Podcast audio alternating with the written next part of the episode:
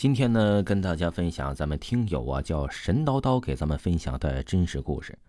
他说呀，这个事情啊，其实发生在七八年前的事情。当时啊，这听友说我刚到部队的时候，第一年和第二年基本上都是巡逻。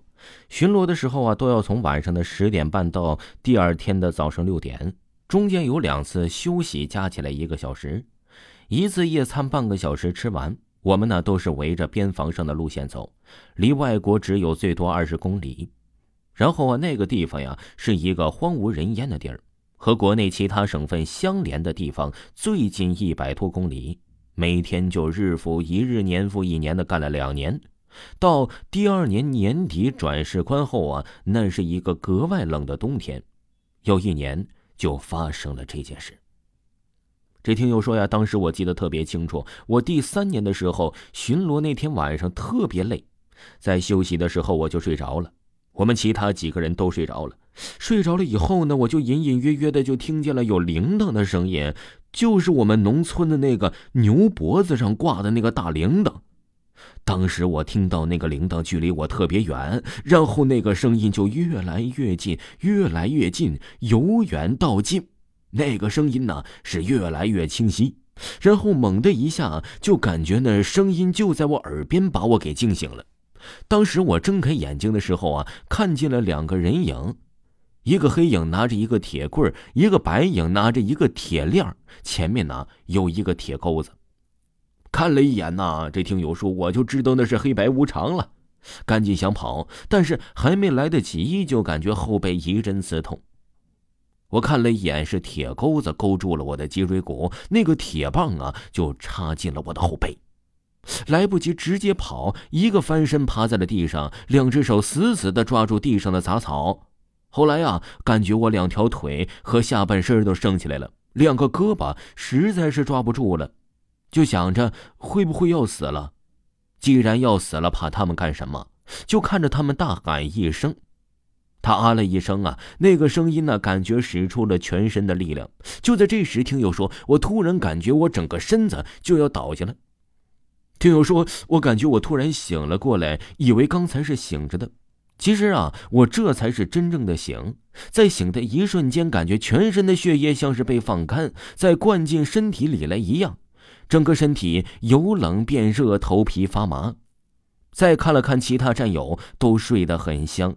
我急忙叫醒他们，问刚才有什么情况。我都说没有。我一连吸了三支烟都没缓过来。后来呀，找领导强烈要求干什么都不巡逻了。对于这件事情啊，我也说不清是真是假，反正是看见的东西那么的清楚真实。这些年呢，也一共找了四五位先生帮忙看过。每次讲完呢，他们都有一种不信的感觉，说呀，让我别当真。没事的，这个呢就是咱们一位神叨叨的听友给咱们分享的他的真实经历。那么呢，还有一位听友给咱们大家分享的真实经历，他叫频繁追求安康。他说呀，我们是打谷子，做完活回家。这听友说呀，我爷爷呀还担着谷子回家，在晚上，不知道怎么的呀，他爷爷呀就走进了竹子林，爷爷还担着谷子在坟墓上站着。后来呀，想叫他也怎么叫不出声。哦，这听友说呀，我也见着了鬼道。他说呀，我是站在了一个小女的坟墓上，怎么也叫不出声。听友说，我爸爸也来找我了，看见我在坟墓前。后来呀，这爸爸叫他，就听见声音了。但是啊，这听友说，那个小女孩坟墓伸手拉她进去，长到这么大呀，她头一次碰见了有人伸手拉她。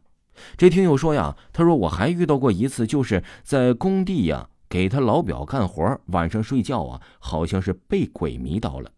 这工地干活啊，怎么下班跑到坟墓里去睡了呢？